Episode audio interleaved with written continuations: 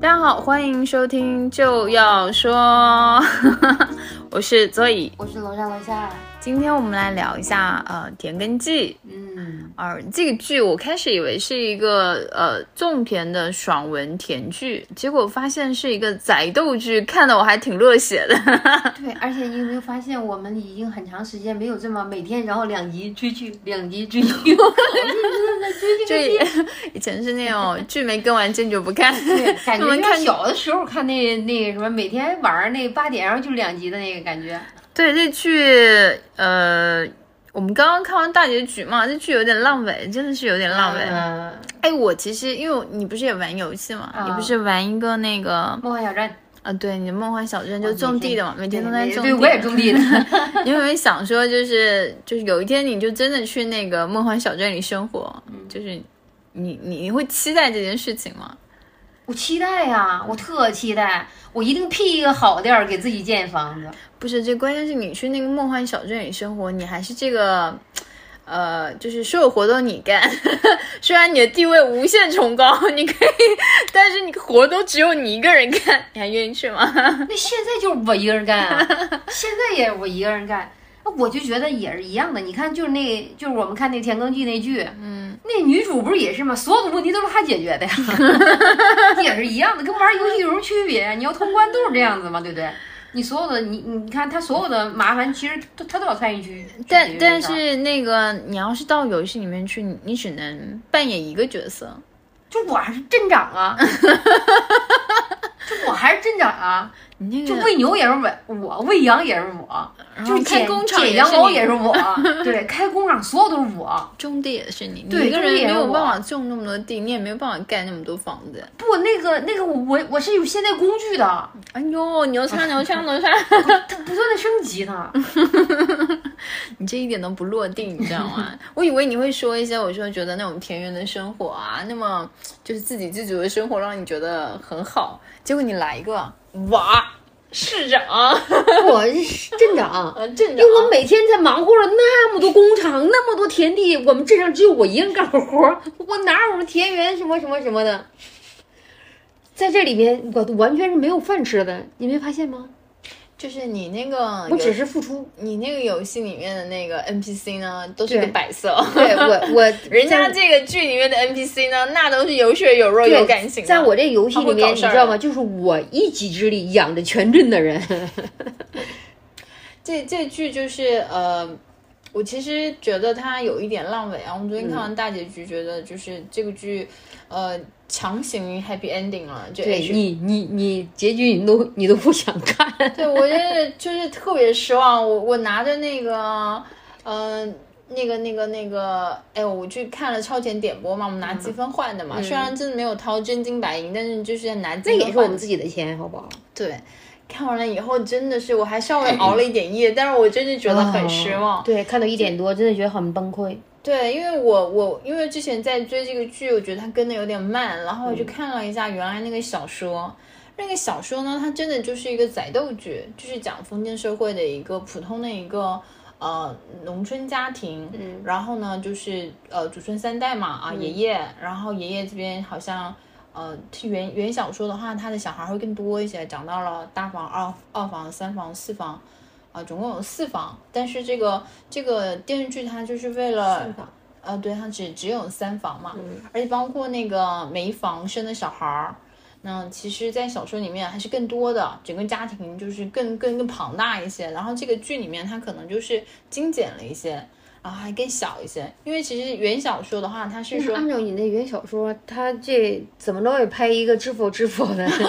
就是庞大的那个，那没办法了。差不多，因为他那个剧的主主线索是讲说那个连曼尔这个角色，然后他他他他不是一个啊，他是一个穿越文，他不是一个游戏文，这个设定是电视剧在改的。就连曼尔这个角色呢，就是带着呃他的就是勤劳致富嘛，然后开始经商嘛，然后遇到了这个沈诺，电视剧叫沈诺，然后那个小说里面叫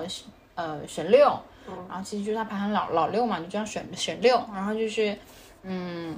就一家从经商，然后呢，再到到他走仕途，因为小说里面他还有个哥哥叫五郎，然后走仕途，然后就是成成功的改变了他们一家人的命运的这样的一个一个事情。他不要，他主要也不是在讲他的感情线，就是在讲他这个这个社会的一个环境啊，然后就是呃一个家庭里面这种斗来斗去的，就是非常家长里短的一些事情。他真的就通篇。小时候都在讲这个东西，而且比这个，而且这个剧呢是摘取了它前面比较精华的情节来拍成了剧，然后把这个沈沈诺的这个戏份啊，就是。更高光了一下，然后加了一个这个什么，就是它它是有一个任务线，有一个任务的，然后穿穿插到这个这个电视剧里面去。对，宁远侯的那个什么？对，但是他这个电视剧呢，去把他整个小说就是等于说是腰斩了一下，然后再逗了一个结尾。所以呢，我们看那个剧的时候，我们就看到最后四局四四集的时候，会觉得很仓促。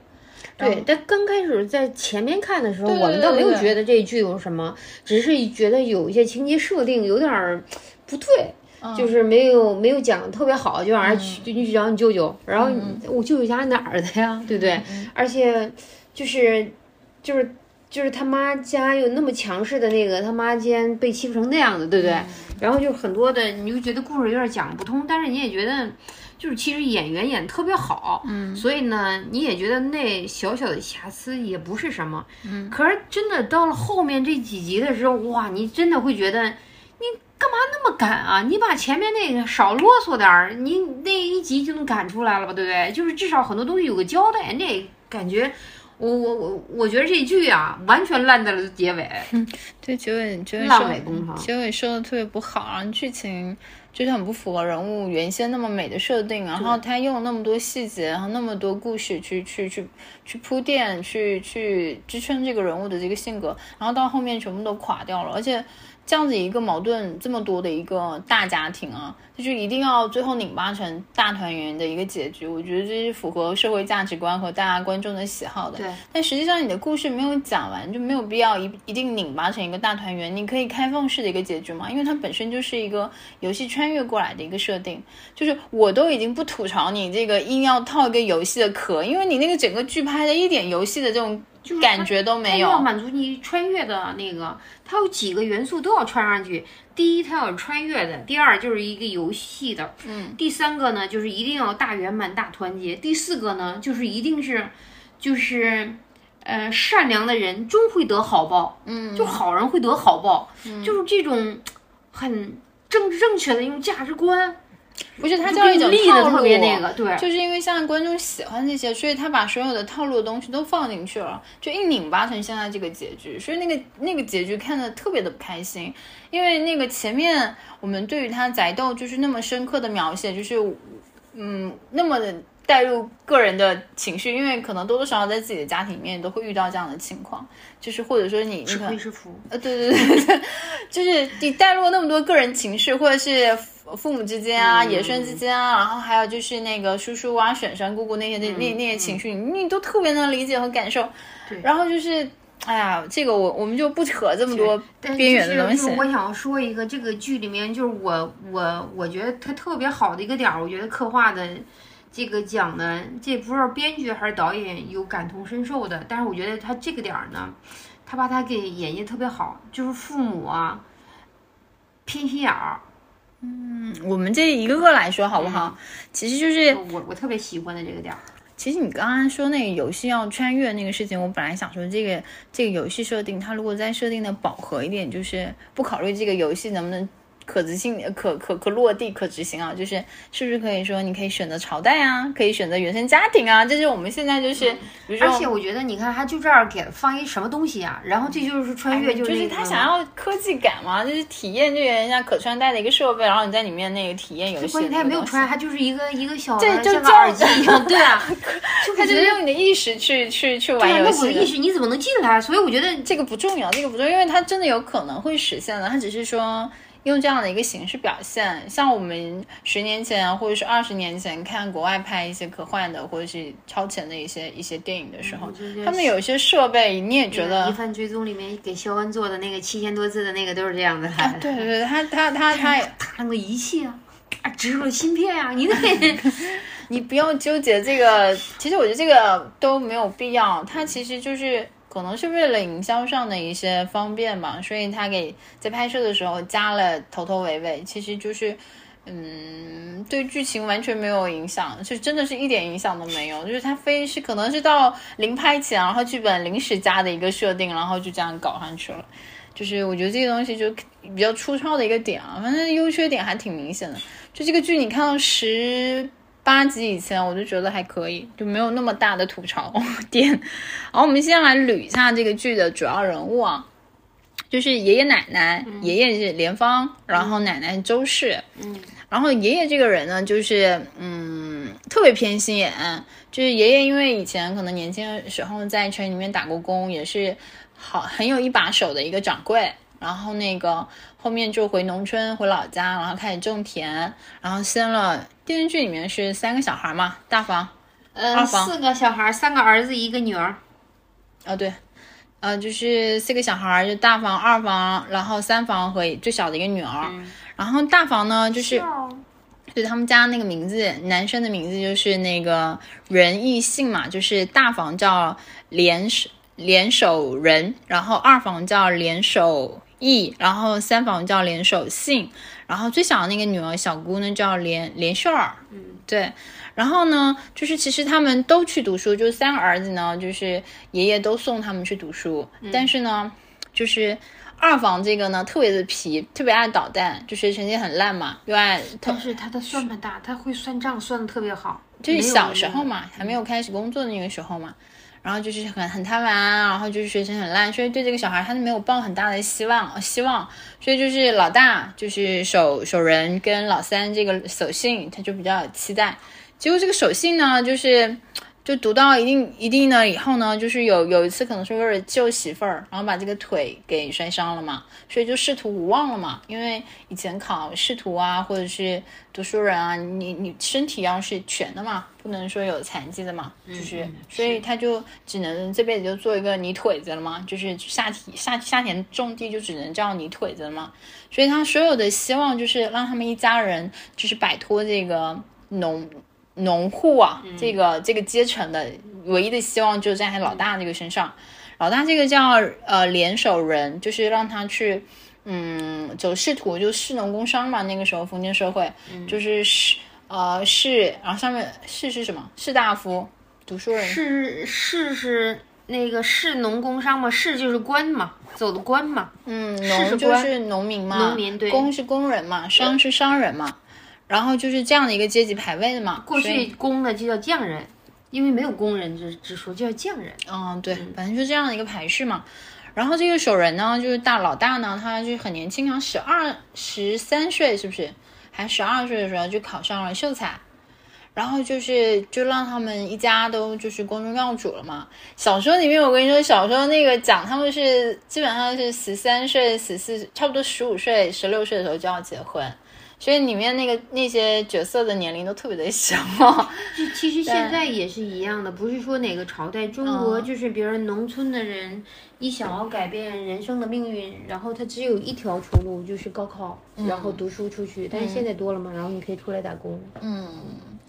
然后那个老大呢，因为从小就就就都被这个呃家里面宠啊，就是因为他让这个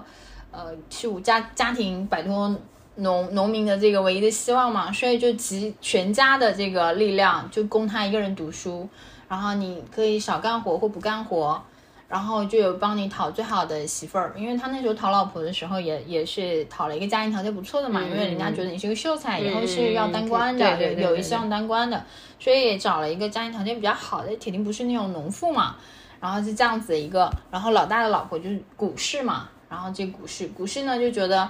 啊，我以后是光夫人的，就是来的时候就这样，然后过来的时候呢，嗯呃，他爷爷奶奶就爷奶都很照顾，很偏心嘛，然后好的吃的呀，然后都都都是给到他们这个大房这里，然后二房的这里呢，因为就是嗯给大房讨了媳妇，二房这里呢手上就有点缺，然后耽误了一两年，然后再加上二房呢就是也没有特别拿得出，就是人品，就是你你。家世又一般，是不是？然后呢，就个人上面也没有什么突出的特点，然后又晚了两年结婚，又不是很有钱，所以就讨了一个比较一般的一个老婆，也也是另外一个农妇。但是呢，他那个他那个就是蒋诗萌演那个角色嘛，叫那个 张氏嘛，不是张氏，那个他的二房是何氏，就是一个市井小小民，特别贪便宜。但是呢，这个剧里面就是好吃懒做，干啥啥不行，吃啥啥不剩，就这不是这点。但那个我觉得看的还奸产狼 呃奸产懒滑，但我看的还挺可爱的，就讲讲思萌来演，然后就觉得特别讨喜的一个 一个角色。胖，对对对，因为他也没有什么坏心眼，他就是就是干什么你你都叫不动他，但是你只要说我给你炖只鸡，或者我给你吃个肘子，或者干嘛，只要一吃的，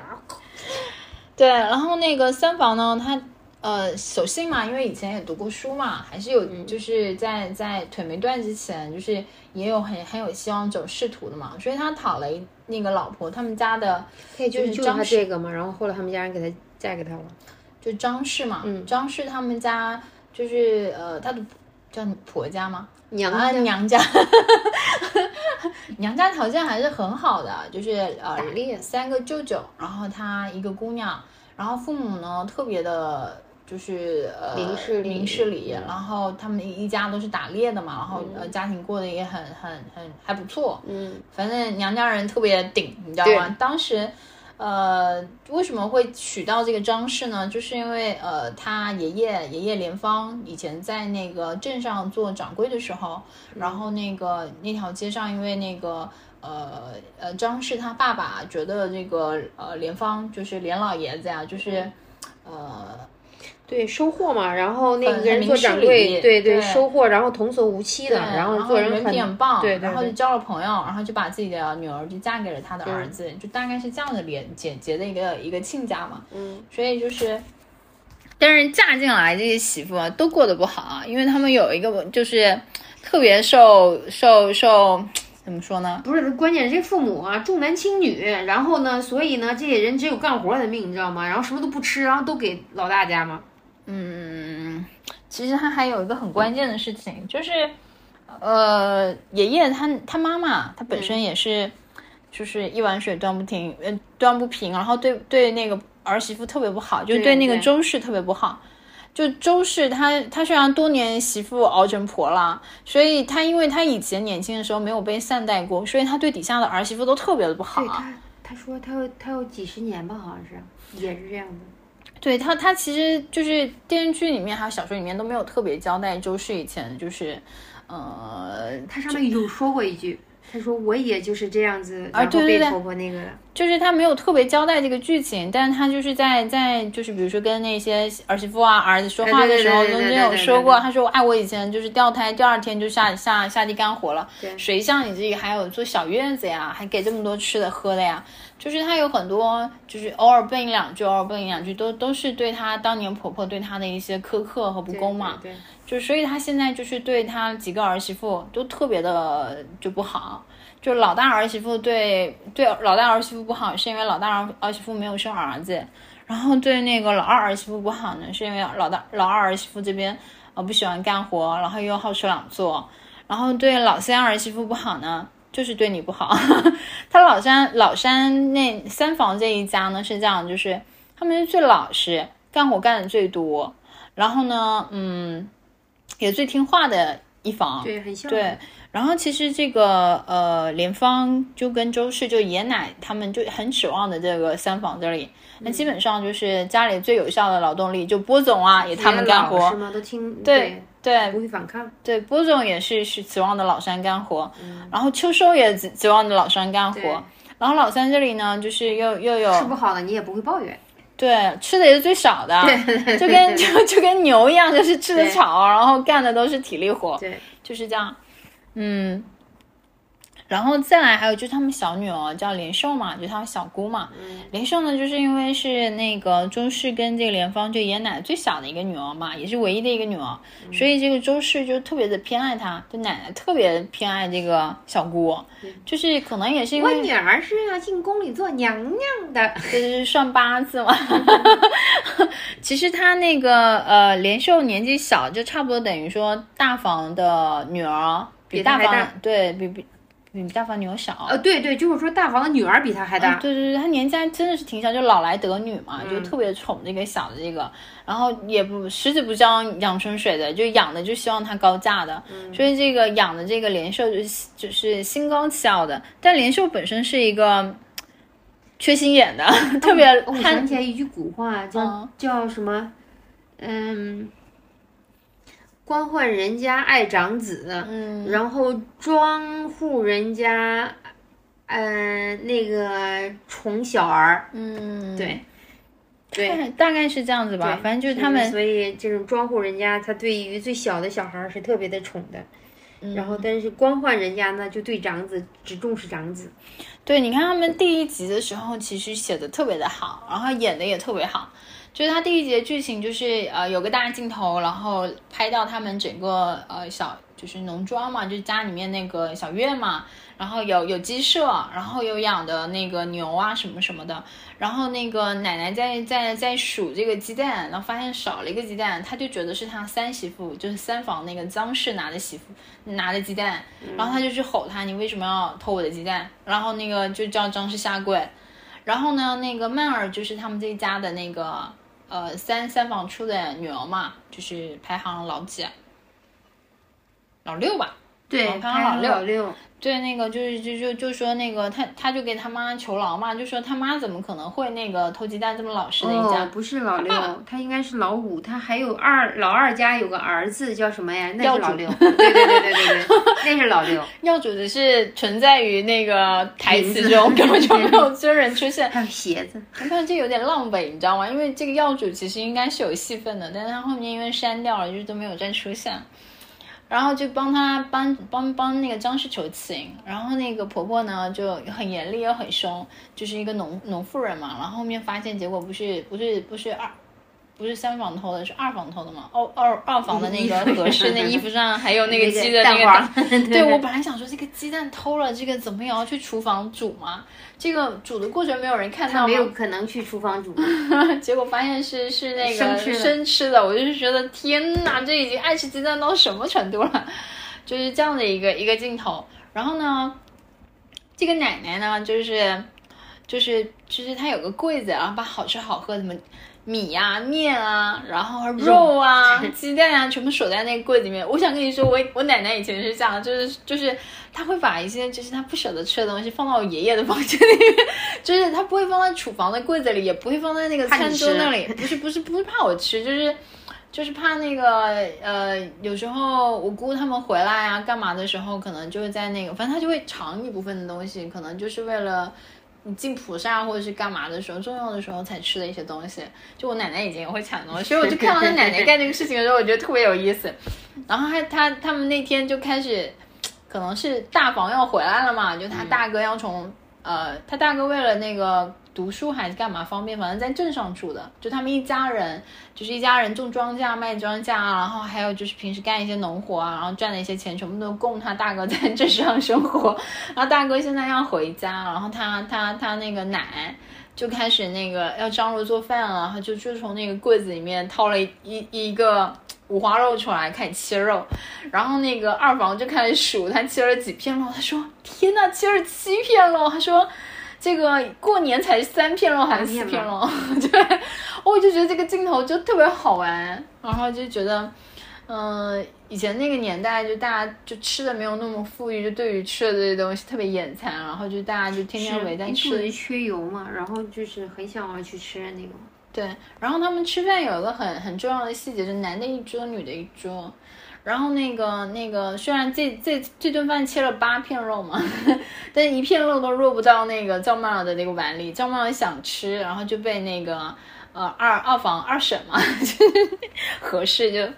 蒋思梦蒋思梅演的那个角色抢来吃，要不然就被那个大房有个女儿叫莲花儿，然后就是也也会也会抢，秀儿不是，她主要是被小姑抢来吃，好像是，啊对，反正就是她在家里面没有什么地位，她小姑也不疼她，其实小姑嫉妒她的美貌，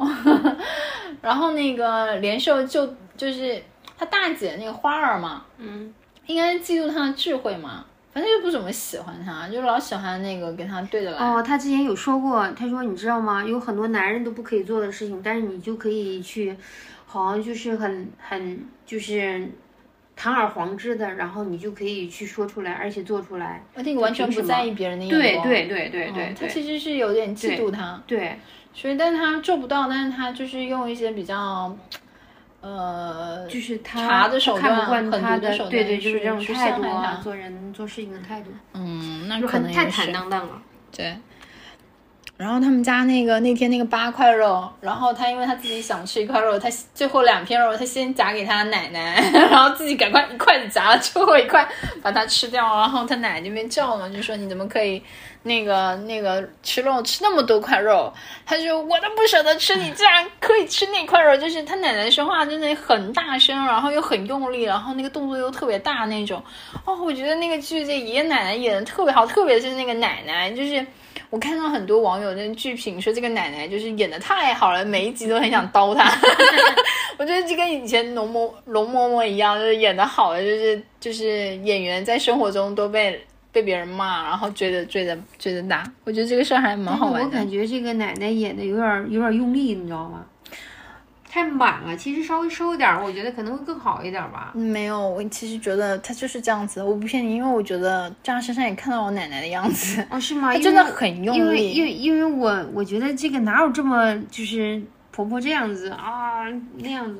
就是就是我奶奶每天就是我奶奶啊，我奶奶以前每天跟我爷爷吵架，就是我以前其实也不是很能明白，就是就很小的事情，就我跟你说过，我爷爷特别不喜欢开水壶靠靠墙放，但我奶奶就是哦，那是老夫老妻的沟通方式，其实是是一件每天都要因为 这个事情，就是我奶奶也是这样抬头扯嗓子，然后就开始那边骂，然后就跟这个奶奶一样的，真的是这样。然后因为平时就下地嘛，然后手上。就是晒太阳嘛，然后就因为我奶奶每要要要去菜地里面种菜嘛，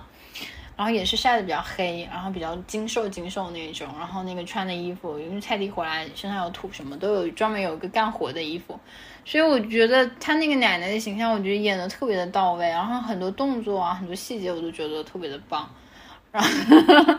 这个这个是我个人的一个感受，我我没有觉得他很用力啊，因为就是他有一些夸张的东西让你会有记忆点，然后你你你会，嗯、就是恨这个人恨的特别有有有点，就我倒没有觉得很很过，对，这个这个是这样。大概哎，我还漏了一个人物，就是那个二房。连守义跟何氏，他还有个女儿，就有个白莲花的女儿，叫那个莲叶儿啊，对对，就是特别的那种，对我觉得这个软弱，特别听话的一个。拍现代剧应该是很漂亮的，那姑娘是很漂亮，嗯，白白净净、瘦瘦高高的，对对，高高的，就她好像是个广广告模特，好像是。反正我觉得他有点像那个之前传说中花花的那个女朋友的那个那个。你真喜欢花花每一任女朋友，是不是？对对对对对对对对对对。就是花花对女生的审美长在自己审美上面。嗯，就有个莲儿，莲叶儿就是，嗯，它其实没有很大的推进剧情了，然后只是说，呃，后面有一个情节里面她的戏份还比较重。莲儿就是一个非常听话、就任劳任怨的一个姑娘，然后没有自我意识，对，一直到她后面有一次要被她爸卖掉了，然后她才整个觉醒起来的。之前她就觉得要听家里的话。对，就觉得天天家里面干活最多的，你有没有觉得其实他们家里面就是三个儿子代表了三种一种形象，三个就是孙女儿哈，嗯，其实也代表了三个不同的就是形象和类型。没有三个孙女，就两个孙哦，三个孙女，啊，你说，就是代表了三个不同的那个，嗯，你说对不对？你看大大房的大儿子呢，其其实特别自私自利，嗯然后以至于那个那个。那个大儿子的女儿也是，你就感觉偷奸耍滑的心眼儿可多了。嗯，然后但是就还是还是自私的嘛，就觉得所有东西都应该是我的，凭什么是你的呀？对对对对，应该是我的，对对理所应当。对对对对对，因为因为他他的父亲就一直一直就在家里面就是最得宠的嘛，所以他们好像就是因为养成一个习惯了，而且你看他各种的算计，然后不吃亏。嗯，然后老在后面背后使坏，嗯，那个老二家的女儿呢，就是一儿，嗯，就是真的是任劳任怨。这个父母呢，真的是懒，呃懒奸懒长滑的。嗯，但是呢，这个女儿呢，就是所有的活儿都是嗯奶奶叫着让她妈妈干活，她妈妈再叫她干活，就是真的家里面干活最多的。然后呢，关键是这父母也特别的，就是叫什么重男轻女，就完全忽略他的存在，对吧？嗯因为也有一个儿子在对对对对对，所有东西还是算计着儿子，然后就是算着为儿子去着想，为儿子去谋。但是这女儿真的就感觉比丫鬟、比下人还吓人呢，就完全是没有把这个女儿当个人一样对待。但是这个三儿子家呢，就是，呃，不管是儿子儿媳妇儿呢，其实都是特别淳朴的，就是因为他也读了一段很厚实，很干嘛的？。那二儿子也读书了，不然他不会算账算那么好。他们那儿镇上面，他算账算最好的嘛，就是证明就是这爷爷呢还是有见识的，就是他对他自己的三个孩子，其实都是希望他能够出来的，出人头地的，所以都读书了，只是呃老老大呃中了秀才，但是他们没有嘛。但是你看老老老三家的那个女儿就是曼儿，对吧？然后就是秉承了父母的，就是就是这个这个人呢，其实很善良，很厚道，但是呢是有智商的，是够聪明的，嗯，对，嗯。他其实整个剧的这个人物设定就已经嗯。决定了这个剧应该会是一个很好看的剧。嗯。然后呢，他他他上演的就是这个宅斗的第一个矛盾的故事，就是他们呃大房从县城回来，然后是要把这个连曼儿然后给嫁出去，就是他他就私底下他其实把他卖卖给了一个有钱的人家，好像是姓刘的，是不是？不姓姓孙，孙孙家卖给孙家那里，就是说嫁过去了。他都也是骗家里说把把妈妈攀了一个好的亲戚，因为他在这里面生活嘛，然后就还好，因为他是玩游戏，他知道过关没有过去，被烧死，他就知道他要去陪葬的。对 他进来他就就是妈妈就是从游戏穿越过来，他就知道第第第一关就是要被 就是要被那个陪陪嫁送葬的，然后这关他一定要砍过去。他过来就是知道那个那个那个他的叔叔，就是大房的这个要把我他大伯，那大伯要把它卖卖出去五百两，嗯，五百两把它卖出去。那个时候五百两可多了呢，五百两应该够，呃，够一个大家庭这一辈子衣食无忧了，对不对？应该是够的。呃，对，就是他们觉得一个庄户人家这一辈子赚不到五百五百两。对他那个他们那里当时的时候，一个很好的家庭里面，然后，呃，结婚嫁闺女给彩礼才给十两二十两，就顶天了。二十两就已经很多了，就可以他他爷爷的时候一般都是十两二十两，都顶天了。对，他在他就是那个孙家给了他给的给给了他那个大伯五百两，嗯要娶这个连曼儿，曼儿长得很漂亮，所以就是就是呃村里面的那个男孩但不是因为漂亮和不漂亮，是因为他大伯跟他大伯母说了，因为老二呢很滑，嗯，就老二老二弟弟跟弟媳妇儿很滑。他跟孙家这么说的吗？不，他跟他老婆这么说的，哦因为他们回老家的时候，对对对，他他们他们两口子走路上说的。他说老三会不会不同意？他说不会的。他说为什么？他说就是他说他说他说没有没有找那个呃叶儿的原因，就是因为老二两口子太鸡贼了嘛。嗯他说就是卖连麦儿，就是因为老三这个呃两口子呢特别老实，然后不会有那么多的弯弯绕，不会想。再说了，他说他爹娘那个老三孝顺，听他爹娘的。然后呢，如果老三有什么不同意的话，由他爹娘出来，然后就可以压制住也对压制住。对，因为他跟他爹娘说给那个曼儿选了一个好亲事，嗯大户嘛，有钱人家嘛。因为农妇都会觉得，哎，嫁给有钱人家肯定好，而且他当时是说，呃，给了多少彩礼，好好好像几十两彩礼给家里嘛。他其实他拿了，他一分钱都没给没，有一分钱都没有给，那就也没有也没有给家人说给多少钱吗，一直到媒婆说出来的吗。嗯，但是你要来娶娶迎亲，铁定要有彩礼嘛。对，就是那是那就是过来娶的时候才给那个那个拿东西过来吗。哦，就只拿了啊，东西对对对对对。就我其实还想想一下，因为我看小说他会讲，就每次出嫁都讲到有什么什么嫁妆，然后我就觉得这个以前那个嫁女啊，然后或娶亲啊，它这个这个彩礼还有这个东西还挺好玩的，嫁妆还挺好玩的。我本来想等下就是我们后面如果还有时间可以聊一下这块东西，然后就是一嫁过去。就要被烧死了嘛，然后 然后他铁定不想被烧死嘛，所以所以曼尔就是又是穿越过来的嘛，然后就是呃游戏里面就给他塞了一个一个一个怎么说呢？塞了一个男朋友嘛，关键 关键人物，塞了一个关键人物，就是那个沈诺。嗯，沈诺呢，就是也很给力，因为沈诺就是他被呃呃官府追杀嘛，然后受了一身伤，然后曼尔救了他，然后他们俩做了一个交换条件，因为沈诺想要留下来有个新的身份，嗯嗯嗯。然后那个那个曼儿呢又想说有人能够帮他躲躲过这个就是什么陪葬，嗯，就去他陪葬对，他就是他本来不想救。他了，然后转转转转转，就是一定就气得跟我要救他必须救。所以呢，沈诺想了一个办法，怎么去怎么去让他那个不嫁呢？就是说他是他，他们俩已经私定终身了，而且还有个小孩儿。然后就村里面那个妇人抱着一个小孩，这曼儿，这是我们的孩子。然后就就就因为自己已经不是个全户的，就是黄花大闺女但是你有没有觉得这个完全说不通啊？他们家人还相信这个特别说不通，怎么可能你家闺女没有生孩？家人不相信没有关系，但是媒婆很相信、啊。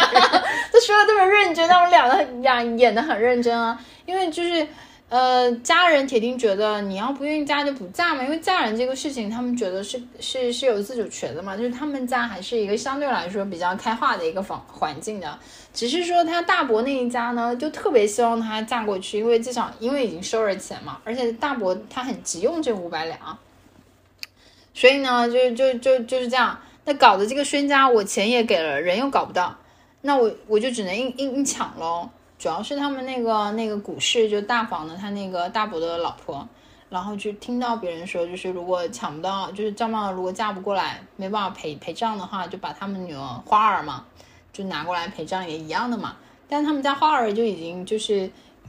跟那个宋家的四儿子已经、已经结亲了，呃，就是定亲了嘛。关键他也不可能让自己亲女儿去那个什么。对，所以他他就他就帮着这个孙家去把这个呃曼儿给绑了嘛，所以最后还是发生了那幕要要烧死他陪葬的那那那一幕嘛。然后这个沈诺就帮着这个呃 曼儿，还有联联合的这个佑恒，就是呃剧里面另外一个就是赵曼儿的一个男儿，嗯，对，村里面的一个一个医生嘛，嗯放栗子前的赤脚医生。对对对对，然后 一起去救他嘛，反正就是一家人，就是看到了他，他真的是要被烧掉陪葬的，然后就知道了大伯的这个行径嘛。这是第一个故事嘛，就大伯做的混账事，就是闹得家里鸡犬不宁，嗯呃不不明的第一个故事嘛。对，就是对卖那个那个连帽儿嘛，嗯，对，而且那个连帽回去了以后，就是那个呃张氏嘛，就他妈妈啊，就哭得稀里哗啦的，因为就发现女儿嫁出去啊是给人家陪葬的。关键是他女儿不是因为那个什么的，是因为半夜里面被人搂撸走了。对，就是那已经说是，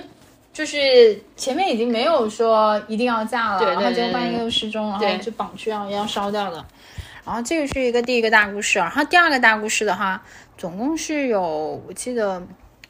大伯做了三件让家里特别，哦我觉得是没办法容忍的三。对呀、对呀、对。第二个就是那个那个那个拿他儿那个那个叫什么？呃，那个骗我来骗他二二二伯母去偷那个他他他连帽儿他们家钱吗？嗯，对。然后我们来说一下第二个故事，就是呃，曼尔他就是呃，因为他也是穿越过去的嘛，嗯，就游戏里面的呃，他接到一个任务，就是他在这个游戏必须要完成赚到一百斤的一个任务，1000金啊，一千斤的这个任务，一千斤就相当于现在的一千万嘛，然后赚到这么多钱在那个游戏里面。那曼儿铁定会想办法去赚啊！刚做做酒，就是那个刚刚前面也说五百两，就是相当于一个农农妇，就是普通一个家庭，就是一辈子可能都赚不到那么多，所以他这个一千斤确实数量还挺大的，所以他按照常规的手手手法可能是赚不到，他铁定要有一些旁门左道嘛，就不能说正正经的去干点活呀，就做点庄稼啊，这个是没有用的。必须做生意嘛。对，所以他就做生意。他开始是嗯去呃拾荒，呃就是不叫不叫拾不荒，咸香花生，对，就是捡花生嘛，因为他们就是秋收完了，花生都都收走了，以后有一些地里面还会有一些遗漏嘛。嗯，这个是叫小说里面其实写的很详细，就是小说里面其实它有很生活向花生的一些东西。但是他刚开始的时候，他捡花生了，他想着卖，但是后来他能可以卖的话，他已经去买了。就是因为做做起来了嘛，对对对因为大家有市场了以后，对。他才就去买的，一开始就没有成本的投入的，对对对对对，还去别人家 那个做的花生，还不用家里的对对那个材料，去别人家对，做。尤其是恐吓一群小孩儿。对，就是先先先叫先去捡捡花生嘛，就地里面捡的花生，就是原材料就不要钱的。然后完了以后呢，就是自己知道一些做赚到了第一桶金。自己知道一个秘方，然后做那个做那个蒜香花生，然后我就想着说我要去最有名的那个酒店里面去卖我的花生。结果最有名的那个店里面的掌柜 今天家里有白事儿，去去奔丧去了。他说，但是这样也拦不住他卖花生的脚步。然后他他去那个追悼会上，不是追悼会，人家人家那个人家那个家里面正在出殡，然后正在那哭，那不叫会，那哪那时候哪叫叫什么 追悼会啊？灵堂，反正就去灵堂，嗯然后去去去扮演他那个灵堂那个鬼上身，就是那个掌柜的娘鬼上身，然后就是给那个给那个掌柜托托遗言。然后就顺嘴关心了一下儿啊，你不要哭啊，是不是一周没有吃饭呀、饿了吧？来，给你一颗花生，尝一尝，填填肚子。然后那个掌柜觉得那花生很好吃，然后那个他他就他就他妈妈在他就扮就扮演那个鬼上身嘛，那鬼就走掉了然后他就醒过来了嘛，然后那个掌柜就就买了他花生嘛，然后那个花生在他们酒店里面特别热销嘛，然后很受欢迎，所以他这个第一桶金就赚到了嘛，就就这事儿嘛。然后第二桶金的话，他是做那个，呃，状元白兰地，就是做那个葡萄酒，但是他卖这个花生的时候，他那个姐姐莲花儿，呃，是叫莲花儿吗？使了个坏，这个不重要，我们先说这个大房，因为这个剧情太多了。我主要讲那个大房，就是搅的他们家很大的三件事情嘛，就不得安宁的三件事情嘛。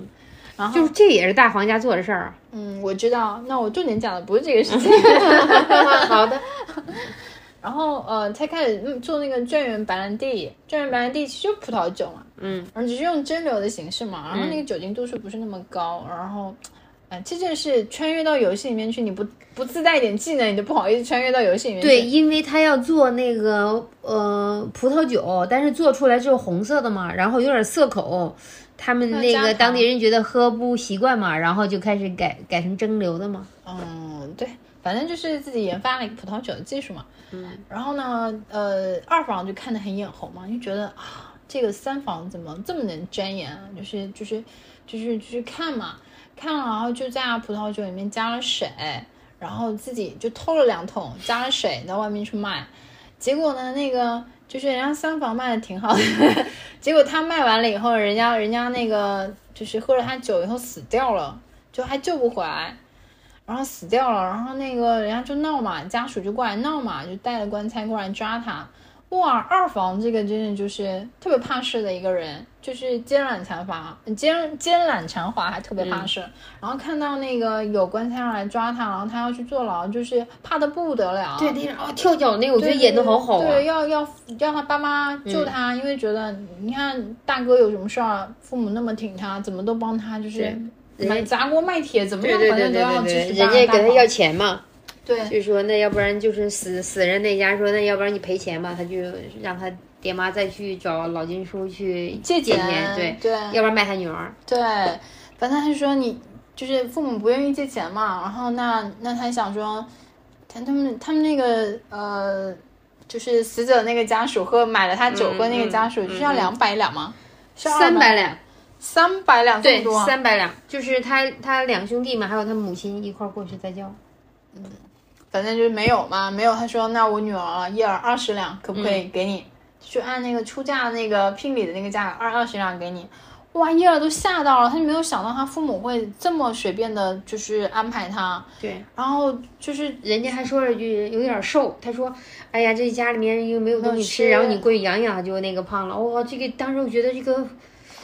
叶儿都傻了，你知道吗？他完全没有想到他这么孝敬的父母，然后就是这样对他。他一直以为只是说家里面重男轻女啊，就是因为父母老不干活，自己多干一点，就是是孝顺，对他没想到这父母原来这么这么不把他那个什么。放眼里，然后这么就把他当牲口一样待。对对对然后当时他真的是一下就觉醒过来了，然后他就拿着刀，就是你们要是敢卖我的话，我我就死给你看。然后就就这事儿，后面就是十三嘛，就是就沈诺的一个那个帮手副手嘛，过来救下了他。然后呢，因为拿不出钱，所以那个呃，官府就官府的那个府衙，就把他呃二房这个联手联手信仁义联手义就带走了。然后就我每次都要排一下，我才知道他们名字叫什么。仁义礼智信，对对人人手义嘛，然后就把他二房带走了。这下体现出来这个合适，就二房他们这两夫妻感情还是特别特别好的。嗯嗯，她是觉得她老公这个进了监狱，她是一定要救下来的，嗯，然后到处求嘛，求她爹娘，然后要要去就是搞搞清，就是弄到这三百两银子嘛，嗯，要不然就是找大哥看看能不能疏通一下官府的关系，然后把他放出来。然后就到处找找办法，反正哭啊，一哭二闹三上吊的，对啊，反正就是他爹就想让他大哥回来了。嘛。对，那大哥就回来了嘛。大哥说：“那你搞点前菜，然后我去帮你那个疏通一下官府的关系。”嗯，那他爸妈没有钱财意识，而且确实但是你知道他大哥给他出了个主意，说他说哎，曼儿不是这个酒卖的很好吗？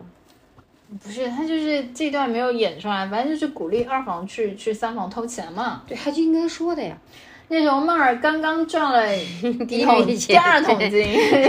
第二桶金还在那边分钱。哎，这笔钱是给那个黑 风寨兄弟们的，这笔钱是要开店铺的，对对对然后这笔钱是给小七过生日的，然后这笔钱是要给爸妈的，对就刚刚把钱分好，然后最重要的，他刚好他给了那个佑恒的钱，还还他了钱。他之前借了钱嘛，对，然后要不还，连那个也会偷走了。对，然后就是被那个呃合适就是二二房这个婶婶，然后就就偷走了嘛。二伯母，二伯母，二伯母说那个二伯母欠你的，一定会还的。然后那个就把钱拿走了，就给了大房。大房漂亮了，大房把这个钱一拿走，搬家了，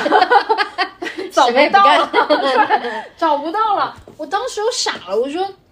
大房为什么还欠钱？因为他当时要那个卖那个曼儿的时候欠那五百两，是因为就是他他女儿就是跟呃宋宋家四儿子就是结亲的时候，人家宋家四儿送的那个聘礼里面有个玉佩，然后不小心被这个花儿给丢了，就是不是碎了。了。对，人家人家说了，那个很金贵，要结婚的时候一定要带上的。然后呢，他没办法，还出去找找，就是想买一个，嗯差不多的对对对对，就是顶一顶，对对对对。然后然后结果差不多的顶一顶也要五百两对对，对估计是不要五百两，因为不，他就说了三百两，他是说漏嘴了吗？后来说五百两嘛。对对对对，所以就是他们家花钱花了好对，他，他不但要要买个三百两的那个玉佩，然后他再多要了二百两嘛，他们家就可以过日子嘛。那个大，对，然后最后就是反正这个钱他们就买玉佩了嘛，就是卖帽儿的钱就是。呃，孙家给他们的五百两，然后要还没有还，对所以就是举家就借了五百两高利贷，然后后面帽儿也也也帮忙还了一部分，因为这个这个高利贷的事情，他们说一定要是花儿就是背这个债的嘛，是不是后面花儿还的呀？他这些东西都没有交代清楚，对对就没有再说。都没有交代清楚。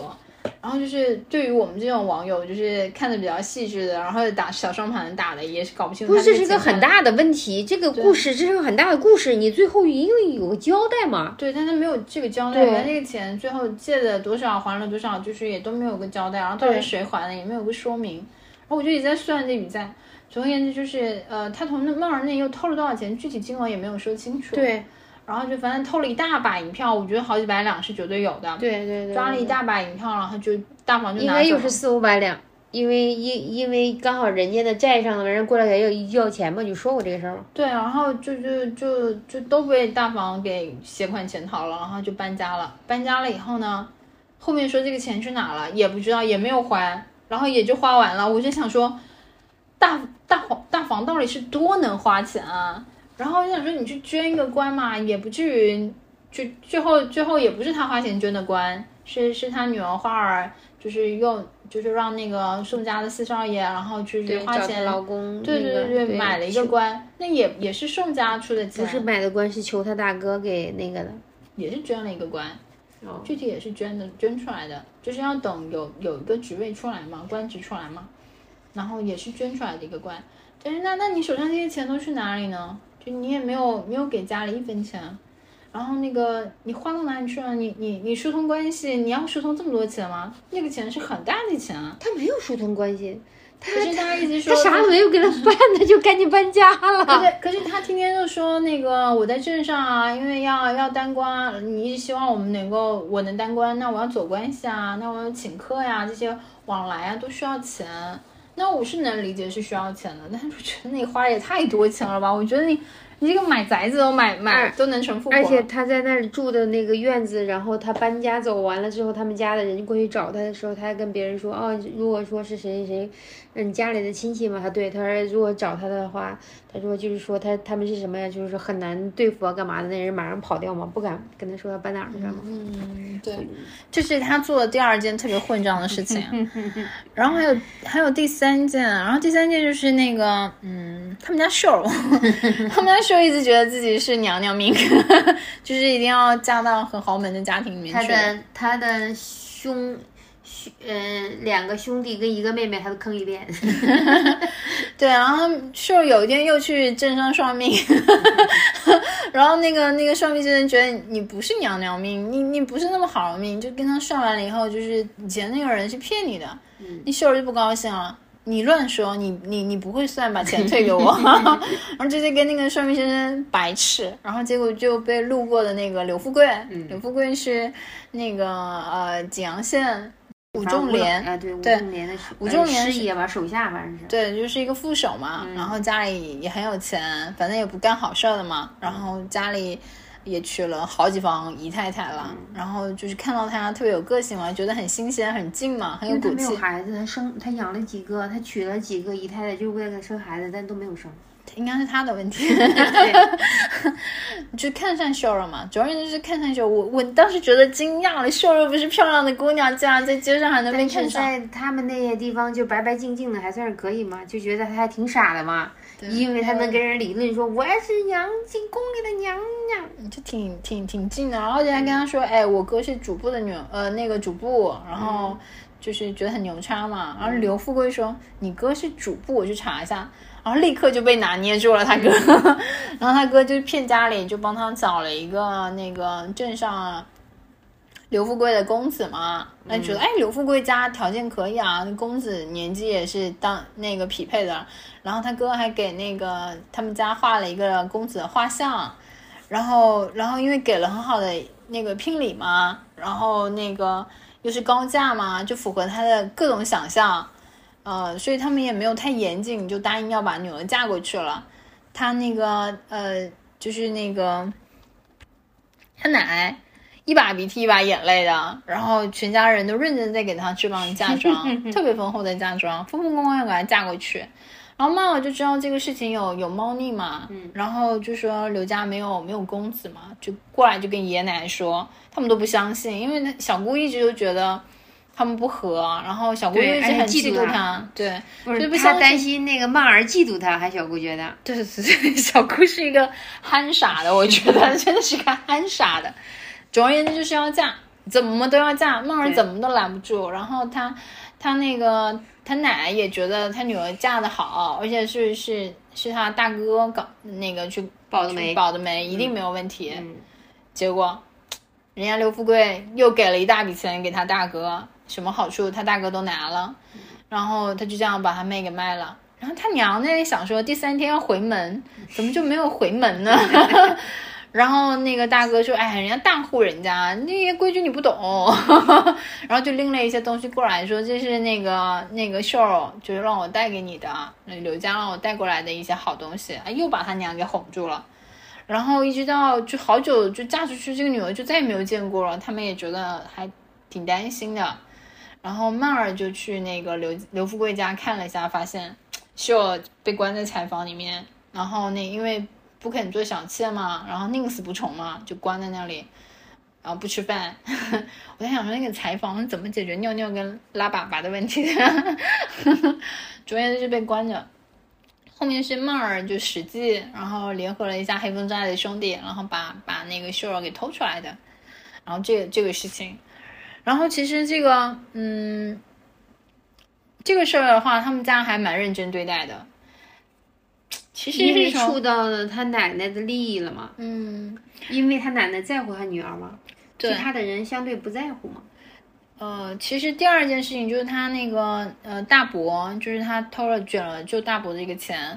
然后他家里面人其实也挺生气的，本来也要重罚的，但是因为发现他他他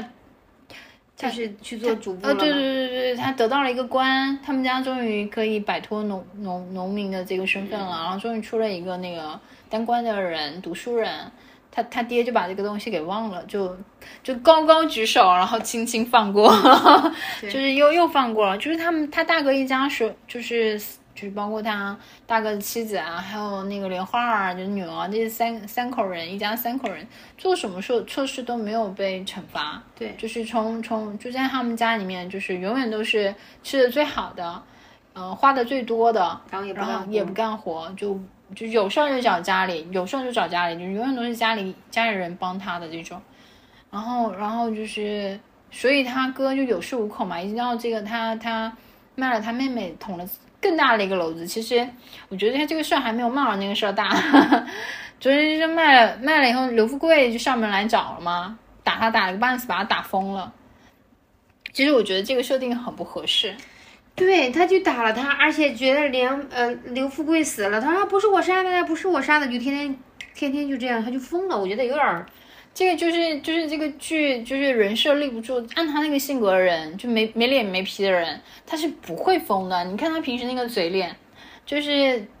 根本就不是那种呃很、很轴的人你。看他后来疯了之后，他还能跑回他自己家。对，就是所以所以我觉得这个这个人设崩了嘛，就是这个他后面写这个其实他这样子呢，其实应该说他故意装疯卖傻的，他是为了躲避躲避对责任，躲避那个这个是好好很多的，这个就是嗯一定的嘛。你看后来到他们家了之后，你看他正常的吃饭，剥扒虾在那里，就没有任何问题啊，他如果是装疯，我觉得这个设定就 OK，就肯定是装疯的嘛，他怎么可能呢？你看，对不对可是他？写就写他的他的性格里面，我觉得是个自私自利的人，他只有装疯卖傻这一条路，然后他会觉得第一面儿也有，他对他爹娘也有个交代。可是他，你看他在外面疯成那样，小孩那样弄他，他是一个就是，呃，那么要面的一个人，他会在家里人面前装疯，他铁定不会在外面装疯的。那也没有所谓，还有还坐在衙门口那里呀、就是就是而且在衙门口那个疯的话，他一定是真疯，因为他一个那么想要走仕途的人，而且他觉得他他是这这曾经是自己的主簿的，他不会来这里丢人的。装疯卖傻呀。反正我觉得这个剧情这样写，就是人设有点崩。对我，我觉得这个设定不是特别好，所以我在想说，这个里面有很多情节都让我觉得很愤愤不平，就是很生气、很生气的那种。对为什么老说人家就一定要被欺负？就是你，你又一一方面又想说用孝孝顺这件事情来来绑架绑架别人，然后然后你又又善良又绑架别人，对，就三房就一直都是，呃，就是那个骂他爹联手信，好人就是要吃亏。就是真的是本本分分，吃的这什么活都他干。然后呢，就是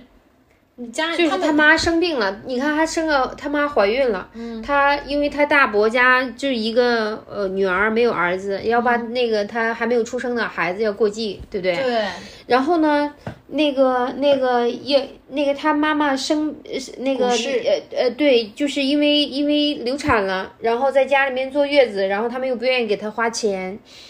然后就是因为他们做了一个局，希望能够给分家。分家完了之后呢，你看他们家的人，然后最后还要搞一个那个奶奶跟爷爷商量，还让他他爹，然后把把他妈给休掉，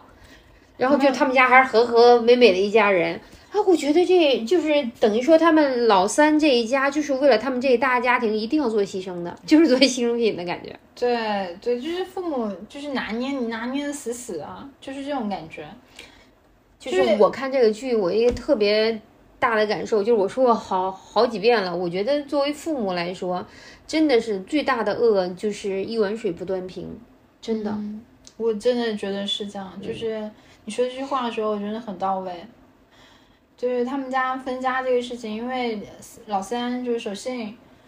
嗯，连曼儿他爹原来不打算分家的，嗯，因为他父亲坚决不同意。他也很清楚的知道，因为他父母年纪大了，老然后他大哥就那么大一个负担，对他二哥跟二嫂不干活，他也不希望那个什么。他觉得他可以帮他。对对。对对对对，然后那个那个但是呢，就他老婆也觉得，就是家里嘛，反正就是什么的，和和气气就好了，对对对就是也不是什么大事，就没有必要。但是你看他爷爷奶奶就就是利用了他这个三儿子的这个善良跟那个孝顺，对对对，我觉得特别过是分，逼人逼到了极致了。因为他大房就是知道你你要过继儿子过来。嗯，他就不想你过继过来，影响他妈妈的那个在家里的地位。对对然后他就他就去设计把那个呃三房的这个孕妇一个孕妇就张氏给绊倒了，导致她流产，流产差点死掉了，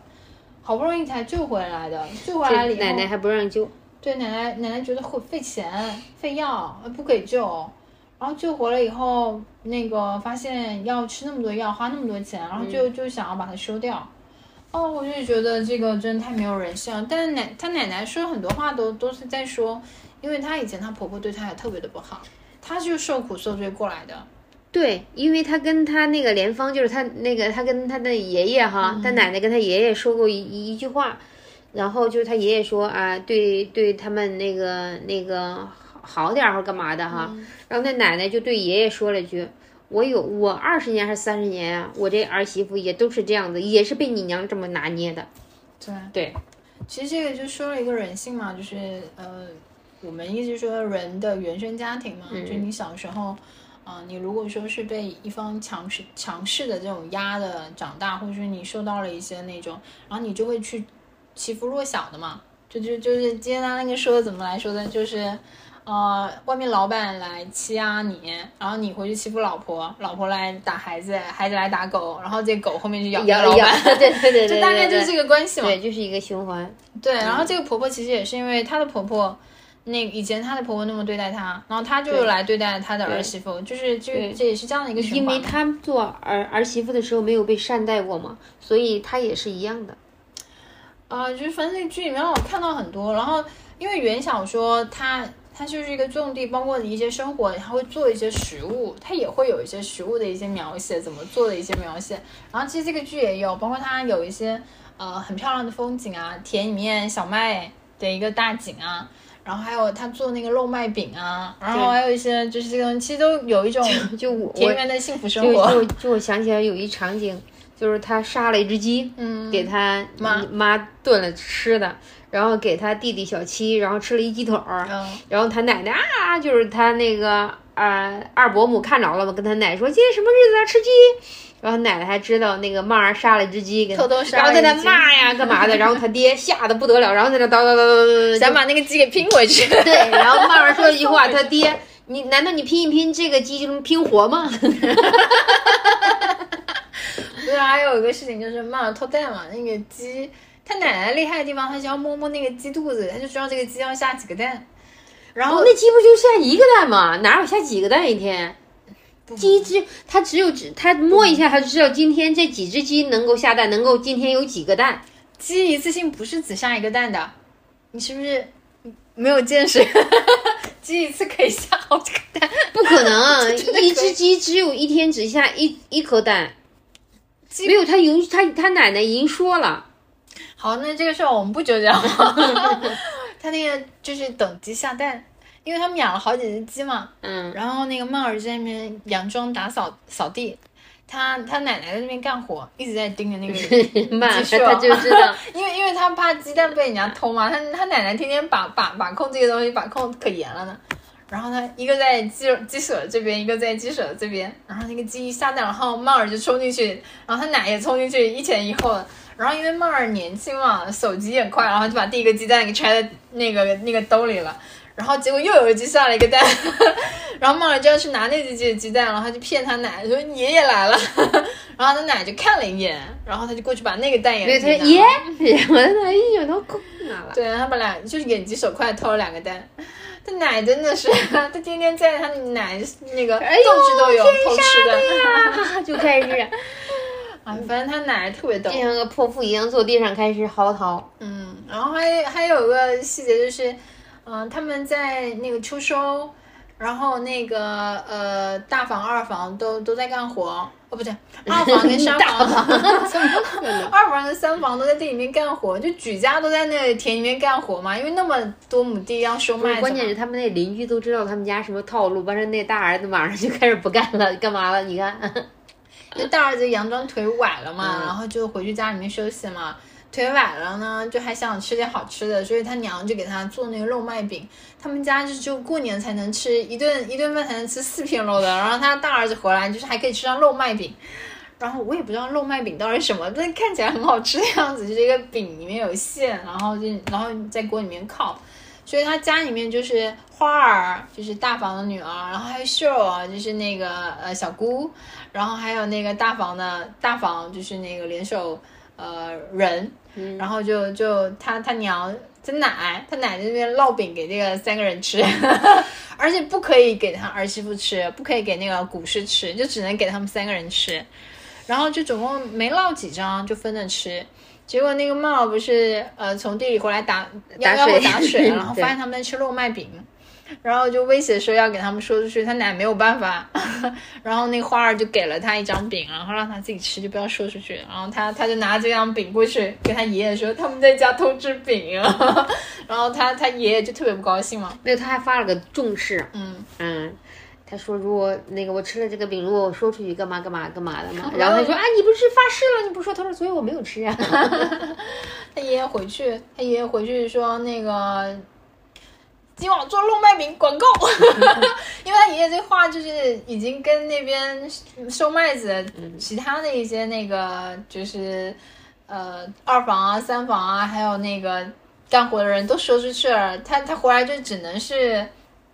就是一定要他奶就做做出来嘛，然后一顿饭好像就吃了他们半个月的口粮钱，就回来又很心疼。就是他爷是一个又当又立的人，就是他爷其实是所有一切幕后的使者，但他从来不做坏人。对，包括让让马儿他爹休掉他娘，对他爷爷真的是一切幕后的使者，但是他在人前都是就是嗯，呃特别讲理，特别对，特别有正义的那一种，但实际上真的不是什么好人。他就是最大的罪魁祸首，他们一家这么不幸福的最大一个原因，就是因为他一碗水端不平。对，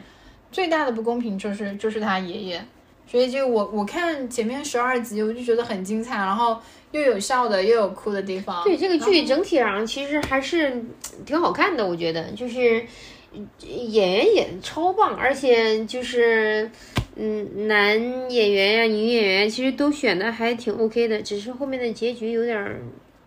建。建议就是